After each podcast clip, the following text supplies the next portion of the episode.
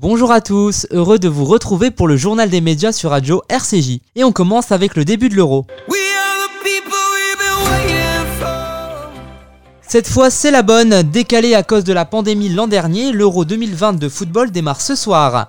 Jusqu'au 11 juillet, 24 équipes vont s'affronter pour remporter la coupe et succéder au Portugal qui avait battu la France en 2016. Côté diffusion, c'est Bein Sport qui diffusera l'intégralité de la compétition pour ses abonnés. Pour les chaînes en clair, c'est TF1 et M6 qui se partageront certains matchs. Coup d'envoi ce soir sur TF1 avec le match que posera l'Italie à la Turquie. Juste avant, la chaîne diffusera la cérémonie d'ouverture à 20h35 en direct de Rome. Quant au premier match de l'équipe de France, il aura lieu le 15 juin face à l'Allemagne et sera diffusé sur M6.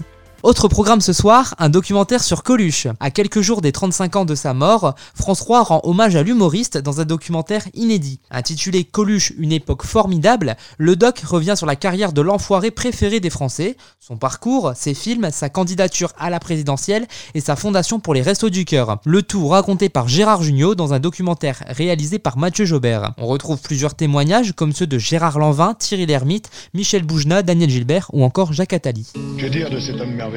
Hommage inédit à Coluche. Car c'était un homme merveilleux. Sur France 3. Je vais vous raconter l'histoire de ce mec, hors du commun, drôle, insensé. 35 ans que le plus grand des enfoirés a disparu. Avec Gérard Jugnot, ses proches dressent un portrait intime. C'était pas un méchant voyou, mais c'était un petit voyou quand même. De sa jeunesse au personnage culte. Il a tiré tout, quoi. C'est un extraordinaire comédien. Qu'on pleure de tout, qu'on rit de tout, ou est-ce qu'on se fout de tout? J'ai décidé de rire de tout.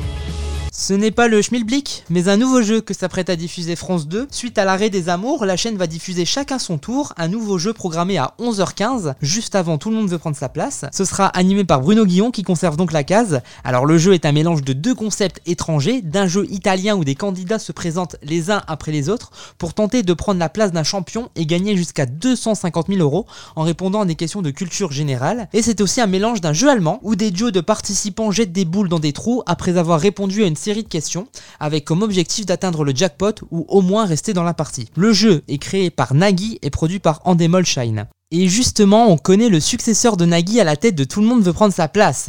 Il s'agit de Laurence Boccolini qui animera désormais la case du midi. Après 15 ans d'animation, Nagui avait annoncé en avril dernier vouloir arrêter la présentation du jeu.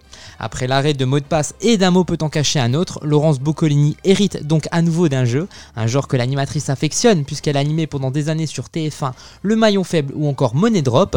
Désormais, Laurence Boccolini sera en face de son ancien collègue Jean-Luc Reichmann qui officie tous les midis sur TF1 avec les 12 coups de midi. Merci de nous avoir écoutés et à très bientôt pour une nouvelle chronique média sur Radio RCJ.